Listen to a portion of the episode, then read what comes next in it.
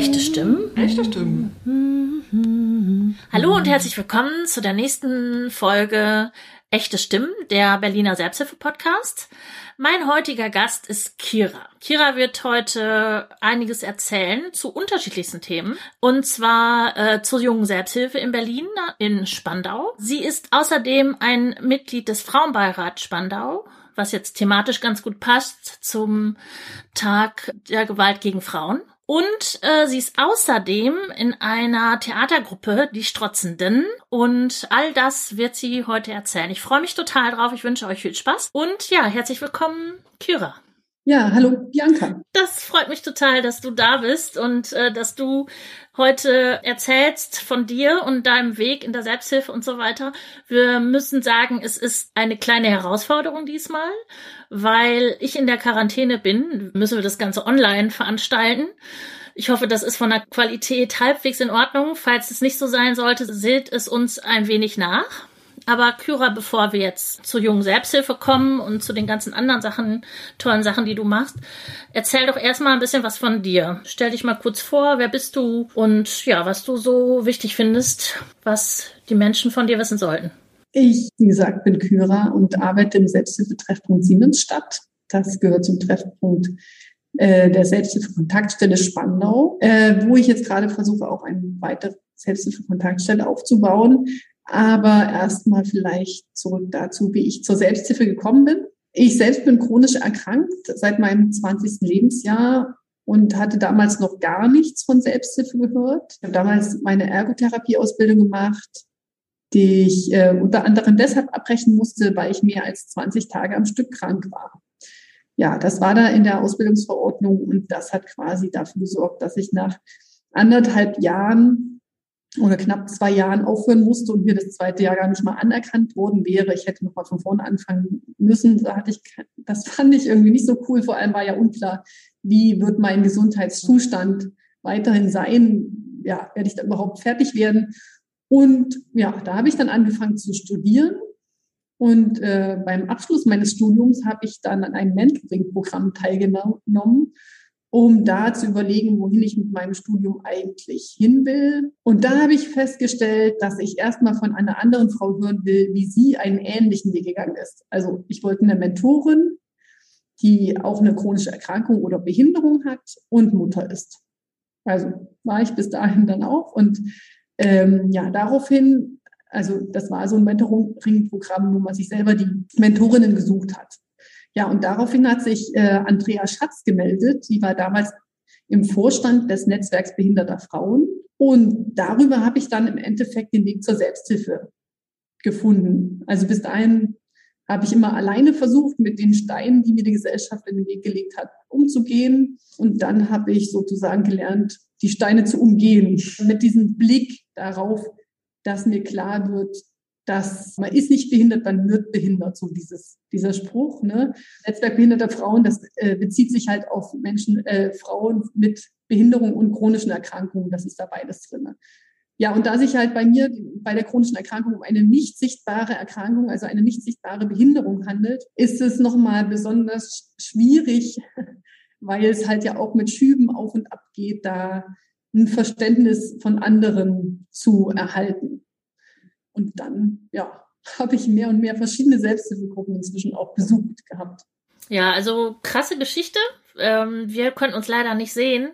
Deshalb ähm, hoffe ich, dass wir das gut hinkriegen mit dem, dass wir uns jetzt nicht gegenseitig hier ins Wort fallen. Aber ich wollte noch mal sagen, dass ich das total krass finde, dass, ähm, dass du deine Ausbildung nicht fertig machen konntest als Ergotherapeutin.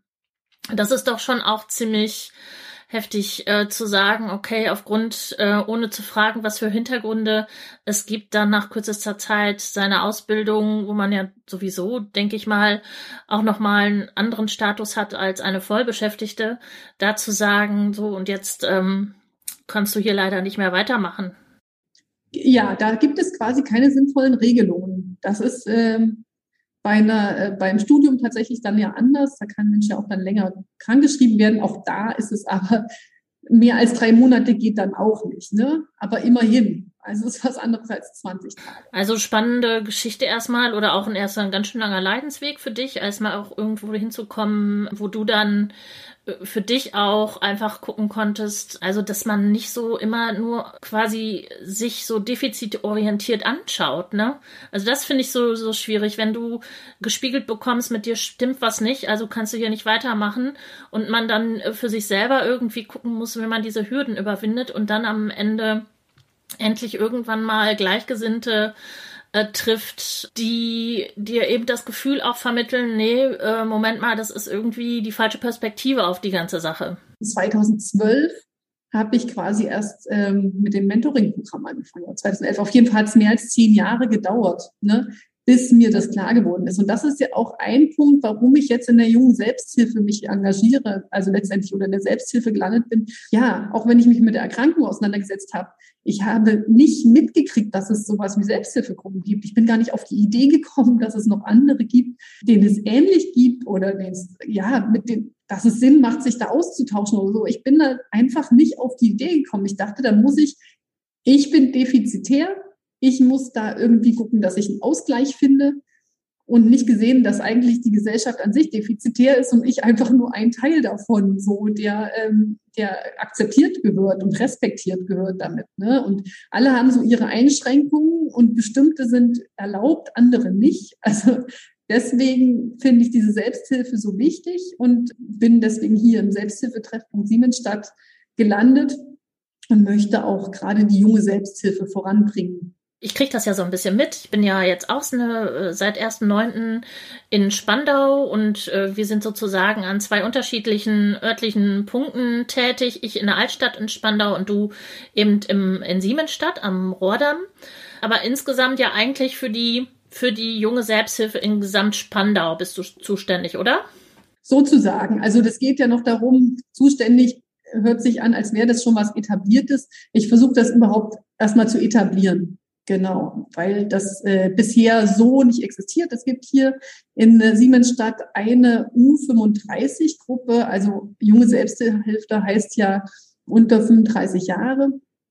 Äh, da gibt es eine einzige Gruppe hier, das ist die Argus-Angehörige um Suizid, die äh, noch eine junge Gruppe hier hat. Äh, das ist bisher aber meines Wissens nach die einzige auf jeden Fall hier bei Casa e.V., unter dem dieser Selbsthilfe, diese Selbsthilfe-Kontaktstelle ja angesiedelt ist. Du versuchst es aufzubauen und wir haben ja auch, was so grundsätzlich diese junge Selbsthilfe in Berlin angibt, da gibt es auch schon einen Podcast von der Saskia Schubert, ne? Die gibt's schon. Also wenn ihr gerne nochmal ein bisschen genauer was zu jungen Selbsthilfe in Berlin hören möchtet, da könnt ihr gerne euch die Folge auch nochmal anhören. Dann werdet ihr nochmal ähm, so insgesamt so, so darüber informiert. Aber was mich jetzt interessieren würde, Kyra, wäre jetzt, was sind deine Schwierigkeiten oder ähm, was würdest du dir wünschen, wenn du jetzt nochmal so auf die junge Selbsthilfe in Spandau guckst? Was gibt's da so Sachen, wo du sagen würdest, da, da gibt's noch ähm, verschiedene Punkte, da bräuchte ich nochmal Unterstützung oder was genau fehlt dir da? Naja, das würde ich so jetzt erstmal nicht äh, bezeichnen, was mir da fehlt oder so, weil ich bin ja gerade ganz am Anfang und da gibt's natürlich erstmal noch nichts. Ähm, ich habe immerhin jetzt schon mal die Räume. Ich werde da in der Wilhelmstadt, in der Adamstraße 39, da im Stadtteilladen sein. Da bin ich jetzt sowieso schon jeden Mittwoch 14 bis 18 Uhr anzutreffen. Äh, da habe ich so ein Angebot, sag ich's, ist das, da können äh, Leute hinkommen und die überlegen, wollen sie denn auf Arbeit oder auf dem Studium oder wo auch immer in ihrer Umgebung anderen darüber erzählen, äh, dass sie äh, chronisch erkrankt zum Beispiel sind, meistens dann ja nicht sichtbar oder was hat das für Auswirkungen auch vielleicht bei sichtbaren Behinderungen, das ist ja auch nicht immer unbedingt klar. Wollen sie das sagen oder nicht und das sozusagen mal mit anderen herauszufinden oder mit mir dann herauszufinden, dazu könnten zum Beispiel diejenigen, die das, für die das relevant ist, zu mir kommen und mit mir darüber sprechen. Ich habe jetzt eine Webseite, eine Unterseite bei Casa e.V. aufgebaut. Die heißt casa-ev.de slash junge-selbsthilfe-in-spandau. Das ist dann sicherlich auch noch in den Shownotes dann später zu sehen. Also darüber versuche ich dann auch Leute zu erreichen, habe einen Instagram-Kanal aufgebaut und ähm, sind über Facebook zu finden, halt über Casa insgesamt und im Selbsthilfetreffpunkt Ja, jetzt ist natürlich die große Herausforderung wie überall Corona. Jetzt mal an Leute zu kommen, ist halt einfach äh, nicht so das, was, was unbedingt, was ich unbedingt will oder kann. Also zum einen gibt es keine Orte, wo ich jüngere Leute treffen könnte, weil die zu sind oder ich hätte auch nicht so richtig ja, ich sehe das nicht so einfach an. Also ich selber habe da ja auch Hemmungen. Genau, auf mein, aufgrund meiner chronischen Erkrankung muss ich ja auch vorsichtig sein. Klar, bin ich zweimal geimpft und werde mich demnächst auch ein drittes Mal impfen lassen. Aber trotzdem, ich bin nun mal, ähm, genau, mein Immunsystem funktioniert nun mal nicht richtig. Ich gehöre also zu dieser gefährdeten Gruppe, muss da sowieso vorsichtig sein. Und dann finden viele Angebote nicht statt, wo ich jüngere Leute treffen könnte oder wo ich ähm, zu Multiplikatorinnen gehen könnte um äh, denen davon zu berichten, damit die das weitertragen. Letztendlich, was mir fehlt, ist genau das, Orte, wo ich davon erzählen kann, äh, wo ich das unter die Leute bringen kann. Ja, jüngere Leute sind oft mehr elektronisch unterwegs, sage ich mal, digital.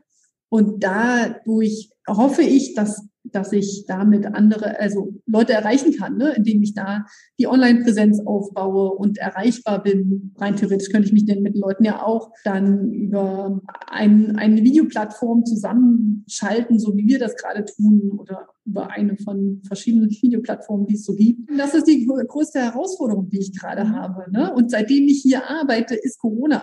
ich bin ja erst seit Oktober letztes Jahr hier da war Corona schon. Ja, und im Moment wird's ja auch nicht besser. Ne? Jetzt hatten wir so ein bisschen gedacht, jetzt können wir richtig losstarten. Das habe ich auch gemerkt. Ne? Also so im Selbsthilfetreffpunkt in Spandau in der Maueritz hat es jetzt auch gerade irgendwie angefangen, wieder loszugehen mit den ganzen Gruppen. Und jetzt haben wir eine Situation, die wir eben auch nicht wirklich gut einschätzen können. Ne? Also insofern kann ich das sehr gut nachvollziehen. Und das meinte ich auch mit, ähm, was brauchst du noch? Weil ich glaube, es ist tatsächlich so ein bisschen auch, was du gesagt hast, dass du selbst als, als Betroffene auch erst sehr sehr spät von Selbsthilfegruppen erfahren hast. Und das ist, glaube ich, auch das grundsätzliche Problem. Das ist auch in diesem Podcast auch schon mehrfach zur Sprache gekommen in unterschiedlichen Zusammenhängen. Das größte Problem ist eigentlich, dass die Selbsthilfe an sich einfach ein Problem hat, insgesamt die jüngere Generation zu erreichen. Also weil es einfach teilweise ein ziemlich verstaubtes Image hat. So, ne? Und ich glaube, dass, da müssen wir alle kräftig nochmal irgendwie gucken, wie wir das auch mit Hilfe von, äh, von unterschiedlichsten Methoden und da bist du ja auch schon sehr gut unterwegs, dass du so Instagram-Account und auf unterschiedlichsten Ebenen äh, versuchst, Menschen zu erreichen. Und da muss man wahrscheinlich einfach irgendwie auch dicke Bretter bohren im Moment und während Corona sicherlich nochmal besonders. Was mich nochmal interessieren würde, ich weiß nicht, ob du das sagen magst, Kyra, aber du jetzt in deiner persönlichen Lage, du sagst ja, du hast, du hast quasi eine körperliche Einschränkung, die man aber so erstmal nicht sieht. Das kann ich bestätigen, wenn ich dich, ich habe dich kennengelernt, ist ja, man nimmt das ja erstmal so nicht wahr. Gibt es Situationen, wo du sagen würdest, da bräuchte ich eigentlich nochmal, oder da kannst du auch anderen nochmal Mut machen, äh, zu sagen, welche Probleme bei dir aufgetaucht sind und wie du sie für dich löst? Gibt es da irgendwas? Sagen wir mal so, vielleicht Dinge ignorieren. Also es ist halt schon so, man muss auch einfach ein bisschen hart werden. Das äh, klingt ein bisschen bitter, aber sich zu, zu sagen, und das hat jetzt nicht nur mit chronischen Erkrankungen zu tun, aber zu sagen, wenn die Person mich ablehnt, ist das ihr Problem. Wenn die sich ekelt, dann hat sie ein Problem mit sich, aber ich bin damit nicht gemeint oder ich darf das nicht annehmen. Ich glaube, das ist das, das ist total wichtig. Wenn Menschen äh, damit nicht klarkommen, kommen sie mit dem Thema Krankheit oder Tod vielleicht ja auch nicht klar. Diese Distanzierung und auch wenn Leute dann anfangen, ja, ich will es genau wissen, dann genau überlegen, ist es eher so eine Art Sensationsgeilheit. Ich will den Schmerz hören und von dir fühlen und dann zu sagen, dass du scheiße bist. ja, oder keine Ahnung, dann ja anscheinend wirklich nicht so richtig funktionierst oder es Grund gibt, sich vor dir zu ekeln oder zu distanzieren. Also damit offen umgehen, ja. Mit der chronischen Erkrankung das schon. Aber auch wenn andere behaupten, sie wären empathisch, nicht davon auszugehen, dass das stimmt.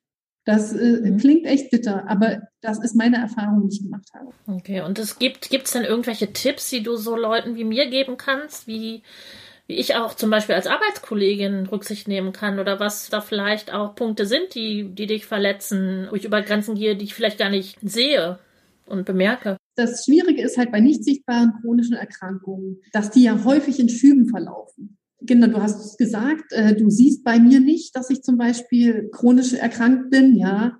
Äh, ich habe meistens viel Energie, sehr viel Energie, die versprühe ich, ich bin präsent, ich bin da und nehme mir den Raum. Dann bin ich aber plötzlich weg. Oder kann Dinge, die ich zugesagt habe, nicht wahrnehmen. Oder bin plötzlich nur noch halb oder viertel anwesend oder habe kaum noch Kraft. Und dann geht es nicht darum, dass ich die Sachen nicht mehr wichtig finde oder dass ich dich dabei ignorieren will oder so, sondern dann bin ich vielleicht einfach mal krank so und versuche zu überleben. Ja, und ich versuche irgendwie meinen Alltag hinzukriegen und nicht schon wieder mich krank schreiben zu lassen, weil das irgendwie auch nicht cool ist, dann einfach gar nicht mehr zu können, auch wenn das leider oft dann der Fall ist. Wenn es mich richtig erwischt hat, dann kann ich eigentlich gar nicht mehr. Ich will mich aber nicht unbedingt dann krank schreiben lassen, sondern mache dann halt alles ein bisschen langsamer. Mhm. Und diese, dieser Respekt und Akzeptanz und dann nicht zu denken einfach, ach so, die ist ja blöd, die ignoriert mich, die ist so halt arrogant oder so ja, finden das jetzt einfach nicht wichtig, was ich sage. Oder wir hatten das doch abgesprochen und jetzt macht die das nicht. Einfach mal zu fragen, warum geht's nicht? Und wenn ich dann sage, boah, tut mir leid, ich habe gerade einfach die Kraft nicht und ich versuche das irgendwie hinzukriegen, was ich gerade, ich bin aber leider am Limit so und ich kann nicht sagen, wann es wieder besser wird.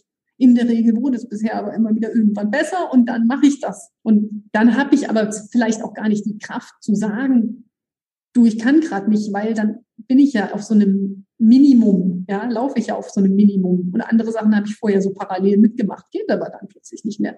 Da dann das aber auch zu akzeptieren und zu sagen, okay, ich weiß, du bist chronisch erkrankt. Ich habe nachgefragt, du hast gesagt, sorry, geht gerade nicht mehr. Und dann ist einfach dann ist es so, das stehen zu lassen und dann nicht irgendwie sich deswegen mir dann im Nachhinein vielleicht noch Vorwürfe zu machen oder so. Das würde mir, glaube ich, viel helfen, zu äh, respektieren und zu akzeptieren, dass bei mir dann halt der Körper und damit natürlich letztendlich auch die Psyche mit beteiligt ist. Ne? Also da hat man natürlich eine dünnere Haut oder ich habe dann auf jeden Fall eine dünnere Haut, bin dann äh, schneller, fühle ich mich angegriffen, weil ich ja auch die Erfahrung gemacht habe, dass ich dann schnell angegriffen werde. Ja, das kann ich gut nachvollziehen. Also äh, wichtig ist, glaube ich, auch, dass man dann dass, dass da auch keine Wertung stattfindet, ne? Das einfach akzeptieren als gegeben, dass man sich nicht jedes Mal entschuldigen möchte, es auch nicht jedes Mal erklären möchte, das einfach als gegeben hinzunehmen, ohne dass man die Person dann in irgendeiner Form abwertet. Das kann ich gut nachvollziehen.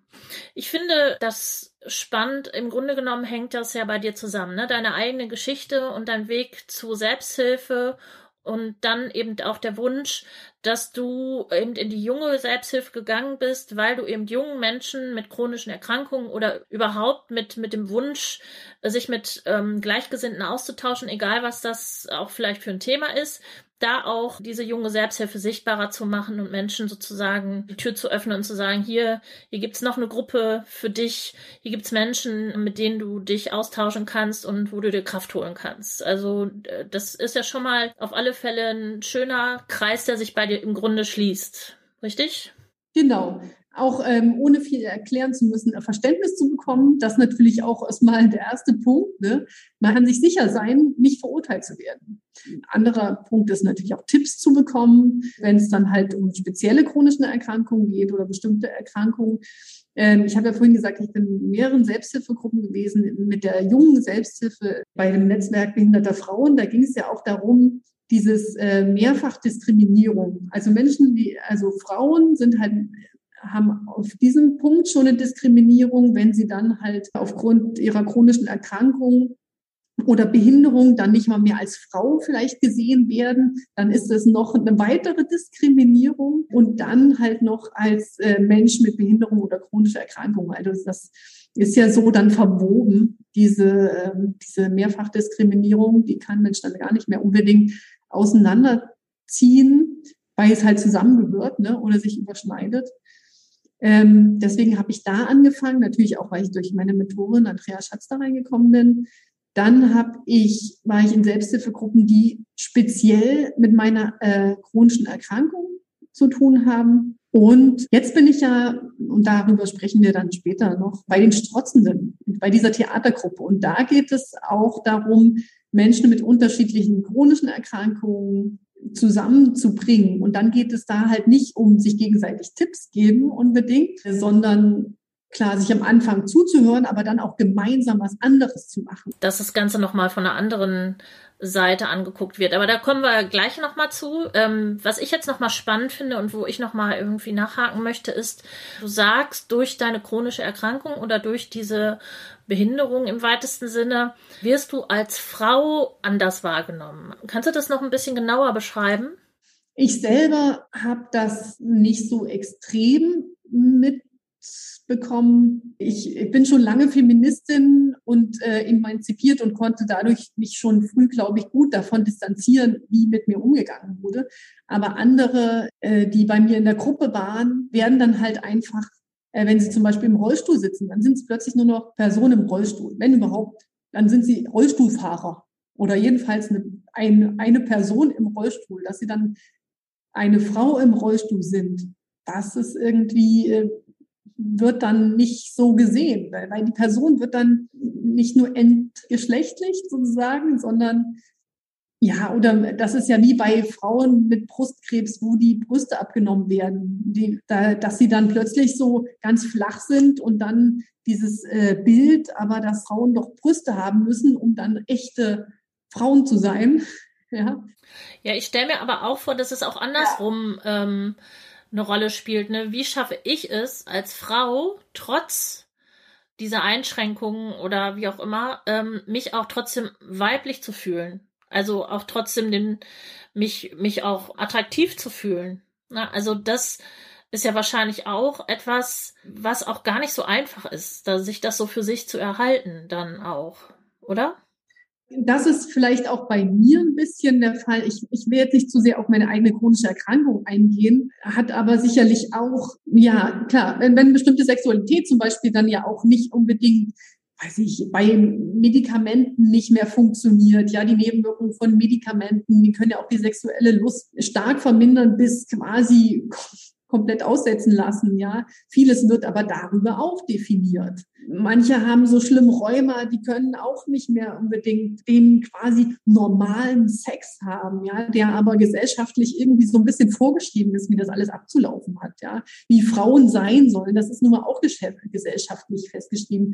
Und diese chronischen Erkrankungen und Behinderungen sorgen oft dafür, dass diese Norm nicht eingehalten werden kann oder so, ne? Oder dass es dann noch aber ein, durch diese Negierung der Frau noch stärker versucht wird, dem gerecht zu werden, was aber ja gar nicht funktionieren kann. Das, äh, ja, weil die Norm ist ja sowieso für äh, Menschen, die eigentlich gar nicht existieren, geschaffen. Da fühlt Mensch sich dann so schlecht, dass natürlich auch die Ausstrahlung nach draußen, ich respektiere oder akzeptiere mich, wie ich bin oder finde mich sogar toll, vielleicht gerade auch wegen meiner Einschränkung oder was ich alles durchgemacht äh, habe und was ich dadurch alles Neues auch von anderen erfahren konnte und von mir selber, da sind ja andere noch weit weg davon, ja das irgendwie zu erkennen, das macht die Gesellschaft, die diesen Normzwang ja die ganze Zeit noch vor sich her trägt, nicht besonders einfach. Mhm. Und da kommen wir ja auch eigentlich, ich finde, das ist ein super Übergang gerade zu einer weiteren Tätigkeit von dir, und zwar äh, zu deiner Mitgliedschaft im Frauenbeirat äh, Spandau. Ja, da bin ich, äh, weil ich ja hier bei Casa e.V. arbeite und äh, Casa ist mit äh, im Teil des Frauenbeirats Spandau. Also das ist gerade noch so, dass es Organisationen, Organisierungen, Initiativen oder wie auch immer Frauen entsenden in den Frauenbeirat. Und ich bin da jetzt auch gewählte Mitfrau. Ich habe da ziemlich äh, schnell mit, äh, ziemlich früh gleich mit angefangen. Zum einen habe ich ja im Netzwerk behinderter Frauen mich betätigt und bin da bis heute assoziiert. Aber ich habe auch im Netzwerk äh, Frauengesundheit Berlin gearbeitet. Und ich bin auch in der AG gegen sexistische Werbung Friedrichshain-Kreuzberg, wo ich selber wohne. Das heißt, ich habe dieses Thema schon sehr viel und wie ich vorhin schon gesagt habe, ich war schon früh Feministin. Ja, so hat das für mich war das dann relativ logisch, sozusagen der Schritt dann jetzt hier auch mich beim Frauenbeirat zu beteiligen. Und ähm, da ist ja jetzt am 22. November Fahnen, die Fahnenhissung gewesen, an dem Montag um 12 vor dem Rathaus mit einer kleinen Demo noch zum Gedenken an in Deutschland ermordeter Frauen. Also Femizide gibt es ja auch in diesem Land nicht zu knapp, ja. Ja, ich glaube, es war jeder dritten Tag. Es sind, glaube ich, so ungefähr 100 Frauen im Jahr, die okay. äh, tatsächlich auf diese Art und Weise zu Tode Genau, aber das sind halt Femizide und das mhm. hat nichts damit zu tun, dass es irgendwie religiös oder irgendwas aufgeladen ist. Es geht darum, dass Frauen ermordet werden aufgrund auch ihres Frauseins, weil sie nämlich dieser Norm, die, was ich vorhin schon gesagt habe, nicht gerecht werden unter anderem, ja. Und das Patriarchat, was wir nun mal immer noch haben, die Frau, äh, der Mann, der leider immer, oder viele, die halt immer noch das Gefühl haben oder denken, das ist ihr Recht, dass die Frau das tut, was oder darf doch den Mann nicht verlassen. Das ist ja dann häufig der Punkt, warum äh, die Frauen umgebracht werden. Das ist äh, der 22. und jetzt am 25. Da ist ja der Tag gegen Gewalt gegen Frauen. Der, ein internationaler Tag ist das. Und in Berlin gibt's hier dazu eine Demo. Äh, von unterschiedlichen Frauenorganisationen äh, aufgerufen. Und zwar, weil gerade Frauen Initiativen, immer Frauenprojekte heißt es ja, sind nur Projektmittel, die es nur gibt, auch wenn das eigentlich seit Jahrzehnten zum Teil dort gearbeitet wird. Es wird immer noch Projektmittel finanziert und diese Projektmittel können mal irgendwie mehr, mal weniger sein. Meistens werden sie immer weniger. Und jetzt gerade droht den Frauenprojekten in Berlin halt eine massive Kürzung. Zum Teil fallen dann äh, ganze Frauenprojekte komplett weg oder die Hälfte davon, obwohl gerade in der Pandemie sich gezeigt hat, wie wichtig die sind, also wie stark die äh, Gewalt an Frauen ja zugenommen hat. Und deswegen waren diese Projekte total wichtig. Und da wird jetzt gekürzt, weil ja, keine Ahnung, andere Sachen subventioniert wurden, ist jetzt kann kein Geld mehr für diese wichtige Arbeit da.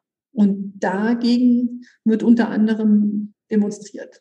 Um 10, am 25. vorm Roten Rathaus, also in Berlin-Mitte. Es ist wichtig, da zu zeigen, dass Frauen keine kleine Minderheit sind. Aber was ich noch mal kurz gerne von dir wissen möchte, kannst du noch mal ein bisschen genauer erklären, was genau ist ein Frauenbeirat? Ja, der Frauenbeirat Spandau, der ist angesiedelt direkt an, am Bezirk. Früher haben wir uns dort auch in den Räumen äh, des Rathauses getroffen. Das heißt, die Frauen- und Gleichstellungsbeauftragte ist auch mit dabei. Und es geht darum, miteinander zu besprechen, was in Spandau gerade äh, frauenpolitisch wichtig wäre, um das dann auch äh, über die Frauen- und Gleichstellungsbeauftragte letztendlich, die ja dem, direkt dem Bürgermeister unterstellt ist, heranzutragen aber auch gemeinsam organisiert zu sein, zu wissen, was läuft denn in anderen Projekten. Ja, es ist im Endeffekt ein Gremium, was äh, bezirklich legitimiert ist und versuchen will, die Frauenprojekte nach außen zu vertreten. Wie oft trefft ihr euch da? Einmal monatlich, immer am vierten Dienstag im Monat. Genau. Der ist jetzt inzwischen auch mit der letzten Satzungsänderung verändert worden, so dass auch frauenpolitisch aktive Frauen aus Spandau sich mit beteiligen können. Ja, das wäre jetzt meine nächste Frage gewesen. Wenn man jetzt Lust hätte, da irgendwie mitzumachen, kann man da einfach vorbeikommen oder wie, wie läuft das? Ja, Corona und so, ne? Äh, wir treffen uns natürlich online. Am einfachsten ist es sicherlich, der Frauen- und Gleichstellungsbeauftragten in Spandau zu schreiben, um zu sagen, ich würde da gerne mitmachen. Okay, die finde ich einfach auf der, wenn ich das bei Google eingebe oder beim, äh, beim Bezirksamt. Bei der Suchmaschine das, deiner Wahl, ja, genau. Ja, genau. Gleichstellungsbeauftragte. Ja, also spannende und wichtige Aufgabe. Ja, dann würde ich doch sagen, ähm, oder möchtest du noch was zur jungen Selbsthilfe oder zum Frauenbeirat? Haben wir noch irgendwas? Gibt es noch irgendwas, was du dringend sagen möchtest? Sonst würden wir jetzt zu deinem dritten, zu deiner dritten Tätigkeit, also unter den, du hast ja noch viel mehr, aber die wir hier besprechen wollen. Äh, kommen. Und zwar, äh, wenn dir noch was einfällt, kannst du es ja auch später noch sagen. Also und ja. zwar ähm, ein, ein Punkt, den ich total spannend finde, weil ich ja auch äh, aus der Theaterwelt komme. Deine Theatergruppe, die Strotzenden oder beziehungsweise die Theatergruppe, die Strotzenden. Was ist das? Wie seid ihr zusammengekommen? Wer macht da mit? Erzähl mal ein bisschen. Ja, ich bin jetzt das dritte Jahr dabei also ich habe eine Aufführung mitgemacht, eine fand wegen Corona nicht statt und jetzt demnächst im Dezember, am 11. und 12. Dezember gibt es nochmal eine Aufführung im Scharunsaal. die Strotzenden sind entstanden aufgrund einer Frau mit Brustkrebs. Und die hat eigentlich eine Theatergruppe gegründet für Menschen mit Krebs. Das heißt, die, der erste Auftritt, den habe ich gar nicht mitgekriegt. Da kannte ich die Gruppe auch tatsächlich noch gar nicht. Die hat sich nur an Menschen mit Krebs gewandt. Und die Birgit hieß sie, ähm, hat noch einen äh, Regisseur für sich gesucht. Also sie selber war Theaterpädagogin und hat aber noch einen Regisseur gesucht. Und das ist, äh, hat sie den Jens Vilela Neumann äh, gefunden, der diese Paradise Garden Productions in diesem Verein äh, mitwirkt. Und sie ist tatsächlich an ihrem Brustkrebs gestorben, äh, noch in dem Jahr, bevor die auftreten konnten.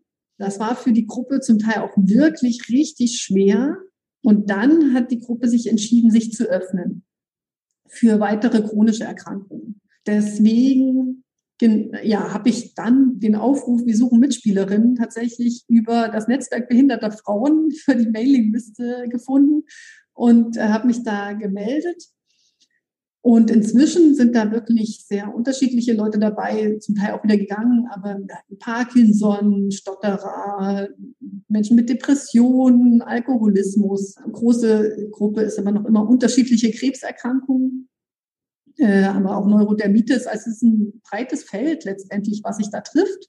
Wir sind jetzt bei unserem zweiten Stück, wo ich mitmache, weil das letztes Jahr schon mal ähnlich erarbeitet wurde. Das wurde jetzt noch mal ein bisschen umgestiegen. Aber äh, weil wir ja nicht aufführen konnten, haben wir es dann nochmal rausgeholt, ein bisschen modifiziert. Und das stellen wir jetzt dann vor. Ich muss kurz überlegen, ähm, Heroen, ungewollt chronisch überwältigt. Genau, es geht da um die Heldenreise. Die sagte ja vielleicht dann auch was als Theatermensch. Und äh, genau, das äh, versuchen wir auf die chronische Erkrankung umzumünzen und äh, zum Schluss, klar, äh, passt das oder passt es nicht? Oder wo passt es und wo passt es nicht mit der chronischen Erkrankung? Wie gesagt, es findet am 11. und 12. im Scharun-Saal statt. Das ist äh, der Saal der AOK. Äh, die AOK, äh, die ersten Jahre wurden wir von der AOK gut finanziert. Das war gar kein Problem. Dieses Jahr war es aber ein Problem, wir haben quasi nur die Grundfinanzierung für Gruppen gekriegt und ein bisschen Projektgelder. Also es wurde lange nicht mehr so viel, äh, so gut finanziert wie die Jahre vorher. Allerdings Theaterproduktionen kosten Geld. Da kann man nichts machen. Ne? Also und auch sowas wie Licht, Technik, Schminke, das alles Bühnenbild, Kostüme, ja. Der Regisseur, der wird nicht gut bezahlt. Wirklich überhaupt nicht gut. Wenn er das nicht irgendwie eines seiner Herzenprojekte wäre, dann würde er das schon längst nicht mehr machen. Auf jeden Fall hatten, haben wir dieses Geld nicht bekommen wie die Jahre zuvor von der Krankenkasse, sondern nur minimal. Immerhin können wir da den Raum nutzen. Das ist schon mal ganz cool, da im Scharun-Saal. Das ist äh, in der Nähe des Hallischen Tores. Ähm, aber damit wir Gelder haben, haben wir selber eine Startnext-Kampagne gestartet und haben dann darüber ähm, Gelder gesammelt, ja, so Crowdfunding, um dieses ähm, Projekt auf die Beine zu stellen. Und dann im März wird das nochmal wahrscheinlich zur Aufführung kommen. Genau, also noch könnt ihr wahrscheinlich Karten bekommen. Das äh, findet unter 2G-Plus-Regel statt. Soweit ich weiß, ist Sonntag, äh, Samstag schon relativ ausverkauft, also äh, bestellt. Das ist ja quasi, das ist ja Crowdfunding, ne? Also es wird ja darüber alles finanziert. Äh, die, das kostet dann nichts extra, es läuft dann über weitere Spenden. Und sag mal, wie erarbeitet ihr eure, eure Stücke? Wie genau probt ihr? Also ist es so, dass ihr erstmal improvisiert und guckt zu bestimmten Themen? Wer schreibt den Text? Wie genau funktioniert das?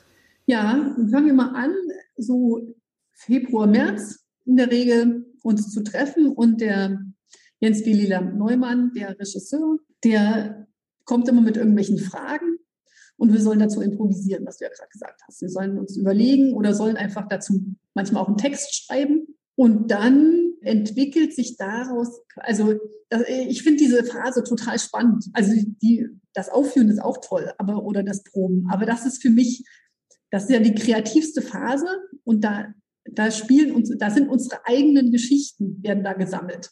Ne? Und das ist total toll, sich gegenseitig, aber auch unter anderen Aspekten, als wie man sich das Leben, das eigene Leben normalerweise anguckt, nochmal anzuschauen und das mit anderen zusammen. Und das versuchen dann ja auch zum einen mit Worten umzusetzen, aber auch mit dem ganzen Körper andere Ausdrucksformen dafür zu finden. Ich muss zugeben, tanzen wäre jetzt nicht so meins, aber entweder ganz klein oder ganz groß werden oder den ganzen Raum einnehmen, einfach nur durch die eigenen Bewegungen oder zu, und zu spüren, was das mit einer selber macht. Das finde ich wahnsinnig faszinierend. Also, und für mich ist das total was, weil ich mich wenn ich irgendwo hinkomme, immer in, im Raum positioniert fühle. Ja, dann halt mit anderen und das mit allen, die, die Verständnis dafür aufbringen, dass man halt mal irgendwie total down ist und das aber körperlich und das einfach ja auch nichts dran machen kann. Es ist halt einfach so. Und das mit unterschiedlichen Perspektiven, unterschiedlichen Krankheitsverläufen, vielleicht auch der Länge der Erkrankung. Ich meine, ich bin jetzt inzwischen ein halbes Leben krank. Ne? So, ich seit einem halben Leben schlage ich dann mich, mit mich rum, dass ich mal total viel Kraft habe und Menschen quasi um mich herum eher so überrolle mit meiner Energie und dann wieder verschwinde.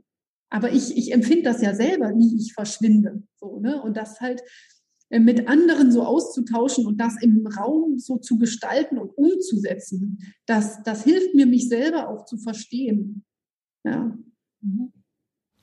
Ja, spannend. Finde ich, äh, also ich kann nur sagen, das kann ich bestätigen, wenn ich mit Gruppen Theater gemacht habe, dann oder Theaterstücke entwickelt habe, war diese Phase des Sammelns und zu gucken, welche Themen sind spannend, wie, wie kann man die umsetzen, was für Ideen kommen da zusammen. Das ist eine unheimlich und sich das auch gegenseitig zu erzählen.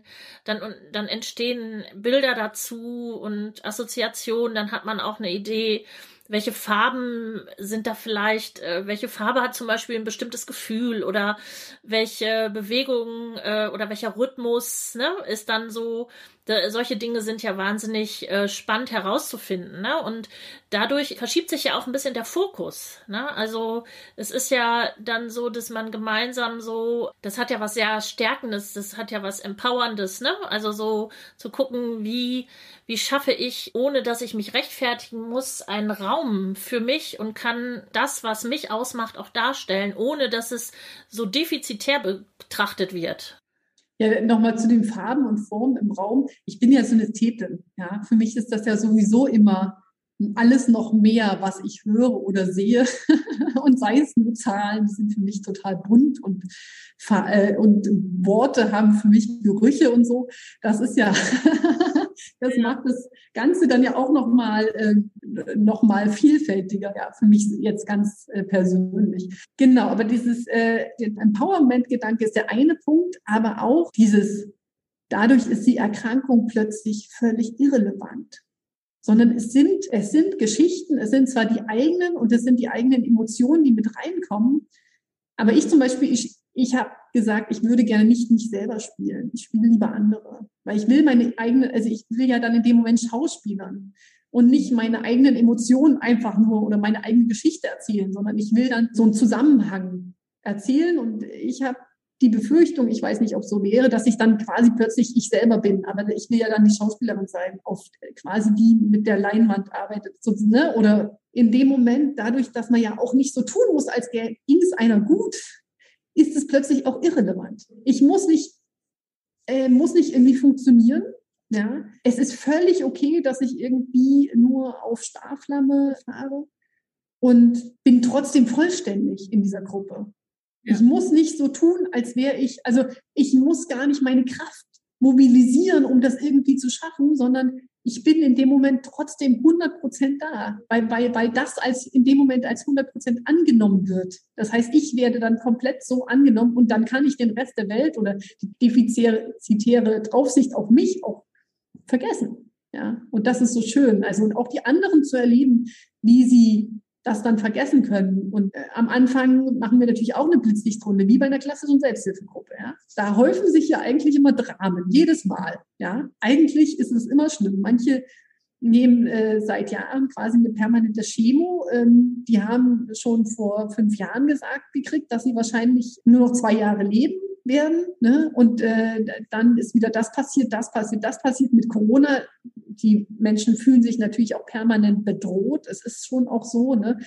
äh, nachvollziehbarerweise und äh, empfinden, dass die Gesellschaft so mit ihnen so umgeht, als wäre ihr Leben nicht so viel wert wie das von denen, die Impfung irgendwie Quatsch finden oder äh, in ihre Privatsphäre eingeht oder keine Ahnung, wollen sich trotzdem frei bewegen und Menschen, die die ganze Zeit damit beschäftigt sind zu überleben aufgrund ihrer chronischen Erkrankungen, haben das Gefühl ähm, nicht selten, dass ihr Leben dann nicht so ernst genommen wird, ja, oder ihre Sorge auch das ist natürlich auch häufig Thema äh, bei uns ne, im Blitzlicht. Und das ist aber auch schön, dass dann in dem Moment äh, zum einen zu wissen, die anderen, die hier sind, die sehen das alle genauso. Wir machen jetzt immer, wir sind 2G plus, treffen wir uns, wenn wir proben. Und es ist klar, wenn wir auftreten, ist das auch so. Und da muss niemand diskutieren, ja. Und dass irgendwer dann schlecht gelaunt war, weil die neben einer in, in Öffentlichen irgendwie das mal wieder immer zum Husten die Maske runtergenommen hat oder vielleicht gar nicht erst auf hatte oder so oder irgendwie wieder eine Diskussion mit irgendeiner Person, die gemeint hat, ja, impfen, das ist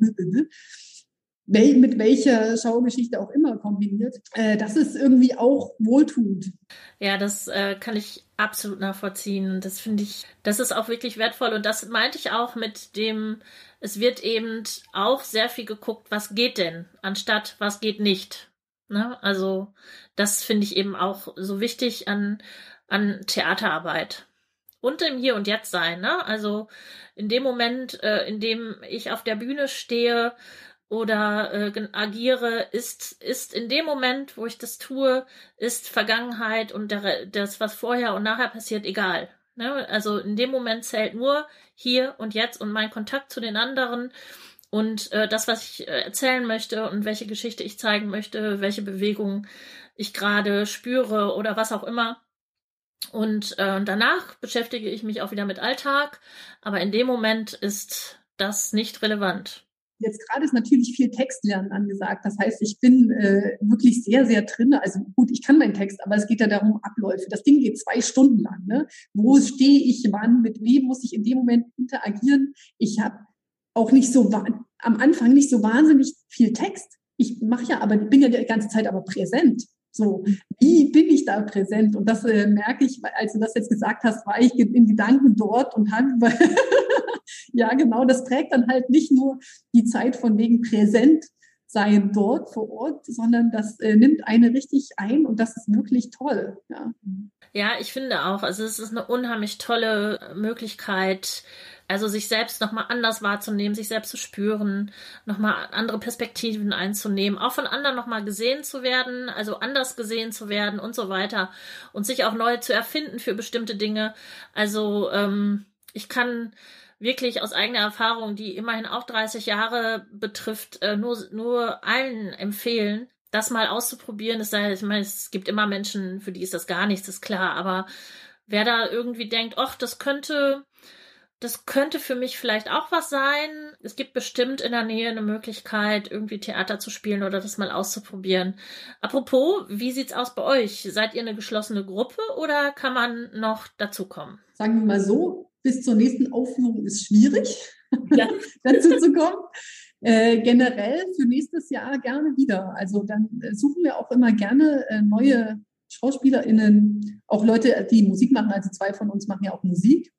Mhm. Ähm, und da, also genug zu tun gibt es immer. Also äh, kann ja auch sein, dass wer dazu kommt und sagt, ich habe voll Bock, mich mit sowas wie äh, Kostümbild oder Bühnenbild zu beschäftigen. Ne? Vielleicht gibt es da auch was. Also es gibt da, glaube ich, viele Möglichkeiten und die andere Sache wäre natürlich, Bianca, da muss ich an dich denken und da hätten wir wieder den Schlenker zurück vom Anfang. Äh, ich versuche ja die junge Selbsthilfe in äh, Spandau aufzubauen und da habe ich ja auch ein bisschen an dich gedacht, weil ich dachte, junge Selbsthilfe, ich kenne das von mir, von meiner äh, Werdensgeschichte sozusagen in der Selbsthilfe, dass ähm, dieses reine äh, regelmäßig treffen und dann darüber reden, was alles nicht geht und wie schrecklich die Welt ist. Ich meine, die ist schrecklich, keine Frage, aber irgendwie da auch noch einen anderen Dreh zu kriegen oder eine andere ja, Komponente mit reinzubringen, habe ich gedacht, sobald ich äh,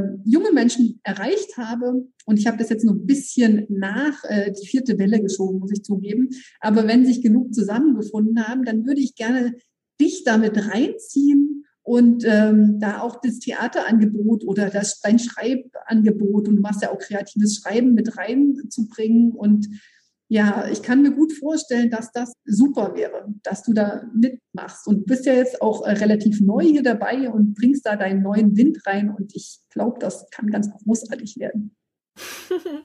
das ist ja total lieb. Also ähm, du rennst da bei mir offene Türen ein. Ich habe auch schon darüber nachgedacht, ähm, dass ich finde, dass man über diese Methode, also da geht es gar nicht so darum zu sagen, dass man über die, den Weg, so wer hat jetzt welche Krankheit, Behinderung, Probleme, Sucht, was auch immer, sondern dass man auch über den Weg der Methode gehen kann. Ne? Also dass man auch sagen kann, wir treffen uns hier und wir spielen Theater und jeder kommt mit einem anderen Hintergrund oder und jede.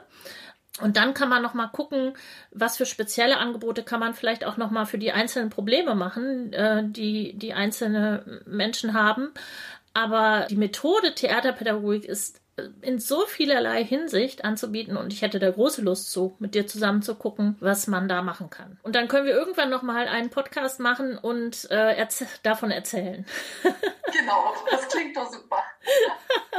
Aber noch mal zu, zu eurer Gruppe zu kommen, wie, ko wie komme ich denn äh, an Kontakte? Die stelle ich dann natürlich auch in die Show Notes, aber kannst ja auch noch mal sagen, wie kann man an euch herantreten, wenn man irgendwie Interesse hat oder Frau?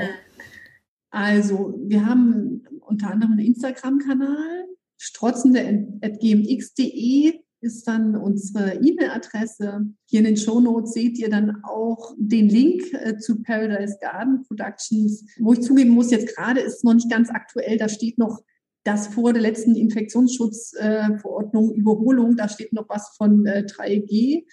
Das hat sich inzwischen ja erledigt. Aber ansonsten steht da der Text von uns und da steht dann auch nochmal die E-Mail-Adresse. Ja, wunderbar. Also da gibt es eine Menge Informationen diesmal in der Show Notes zu diesen ganzen unterschiedlichen Themen, die wir jetzt besprochen haben. Ja, erstmal würde ich sagen, haben wir dann erstmal diese drei Themen so ein bisschen angesprochen. Natürlich alles nicht in der Tiefe, wie sie es verdient hätten, aber schon finde ich auf alle Fälle spannend, alles, was du erzählt hast. Erstmal herzlichen Dank dafür. Und du weißt, dass ich die Tradition übernehme von der Anja, von der vorherigen Moderatorin, dass sie ihre Gäste immer gefragt hat, ähm, immer drum, um einen Tipp gebeten hat. Entweder Bücher, Filme, Veranstaltungen. Jetzt hast du natürlich schon eine Menge Tipps gegeben. Einmal die Fahnenhissung, die Demo zum Tag gegen Gewalt gegen Frauen und euer Theaterstück. Sag nochmal das Datum. Das ist am 11. und am 12. Dezember. Genau. Und vielleicht hast du aber ja auch noch ein paar andere Tipps. Also ein Buchtipp, liest du gerade was? Hast du ein Buch, was du empfehlen kannst? Hast du einen Film oder eine Veranstaltung oder einen Museumsbesuch, den du das in der letzten Zeit gemacht hast für uns? Ja, du hattest das gesagt, ne, mir geschrieben, das mit dem Buch. Und ich habe überlegt, welches Buch mich das letzte Mal wirklich stark berührt hat. Das ist schon ein bisschen her, dass ich das gelesen hatte. Ungehorsam heißt das. Das ist von, von Naomi Aldermann. Da mhm. geht's um eine ähm, jüdische lesbische Frau, in, äh, die in New York lebt und eigentlich aus London kommt und da aus einem sehr konservativen jüdischen Elternhaus kommt. Und ich finde, das ist auch gut übertragbar. Also für mich hat das auch viel gegeben. Ich bin ein äh, sehr katholischen Haushalt aufgewachsen. Also das war jetzt nicht konservativ, aber also meine eigene Familie nicht. Meine Mutter ist Theologin, katholische Theologin. Ja, das zeigt schon, dass es nicht ganz so konservativ sein kann, weil sie feministische Theologie macht. Aber so das Ganze drumherum und meine Oma und mein Onkel und so weiter, das, da habe ich einfach so, wie, wie diese verschiedenen Strukturen so funktionieren und was jetzt irgendwie okay ist und was nicht und wovon man sich befreien muss und aber auch äh, zurückversetzen in alte Sachen, ähm, ne? weil sie kommt ja da, diese äh, Ich-Erzählerin, zurück aus New York in einen Vorort von London. so, und mhm. womit sie sich dann plötzlich konfrontiert sieht, was sie das Gefühl hatte, das hatte sie, das war alles schon vergessen und wie dann dadurch aber mit dieser Auseinandersetzung neue Dinge ähm, entstehen und wie sie dann selber mit sich Frieden macht. Das war, es ist wunderschön geschrieben, also ich habe das richtig schnell weggelesen und ähm, genau, Menschen, die halt, das ist eigentlich letztendlich ja übertragbar. Es muss ja nicht nur was Religiöses sein, sondern so bestimmte Strukturen, ähm, in denen Mensch aufgewachsen ist, äh, so nochmal anders ähm, ja, zu, zu bedenken oder so zu hinterfragen, aber ohne, ja, ohne so einen Kroll zu hegen dann damit, sondern dann zum Schluss gut damit sein zu können. Das fand ich sehr schön, wieder, weil das so, diese Spannung sich da zum Schluss dann auch so für mich dann auch gelöst hat. Ja, also ich fand das toll. Das mhm. kann ich auf jeden Fall empfehlen. Ach, schön. Dankeschön. Das hört sich sehr gut an. Spannend. Wir haben auf alle Fälle jetzt ein spannendes Gespräch gehabt. Ähm, ja, fand ich auch. Und, toll. und ich hoffe, es hat euch auch gefallen. Und ich verabschiede mich von dir, Kyra. Äh, ganz herzlichen Dank. Ich hoffe, die Tonqualität, äh, ich weiß, dass es ab und zu mal so kleine Aussetzer gab. Ich hoffe, dass das bei euch trotzdem alles gut verständlich ankommt. Und ähm, wünsche euch noch eine schöne Zeit. Bis dahin. Tschüss, Kyra. Mach's gut. Tschüss. Tschüss. So, das war eine weitere Folge des Berliner Selbsthilfe-Podcasts Echte Stimmen. Ich möchte mich von euch verabschieden und ähm, euch aber auch darauf hinweisen, dass ihr äh, Kontakt mit uns aufnehmen könnt oder auch Feedback geben könnt über unsere Homepage www.echte-stimm.de. Da gibt es ein Kontaktformular. Ihr könnt uns aber auch eine Mail schreiben über hallo echte-stimmen.de und uns auf Instagram folgen. Alle Informationen zu den Veranstaltungen, die wir in der Folge genannt haben, werden nochmal in den Show Notes gezeigt. Und ich möchte mich natürlich nochmal bei Kyra bedanken. Das war ein ganz tolles Gespräch. An dieser Stelle möchte ich auch ein ganz großes Dankeschön an Tomke Giedrigkeit aussprechen. Die ist zuständig für den Schnitt des Berliner Selbsthilfe-Podcasts Echte Stimmen. Und euch wünsche ich noch eine schöne Woche. Bis bald, eure Bianca.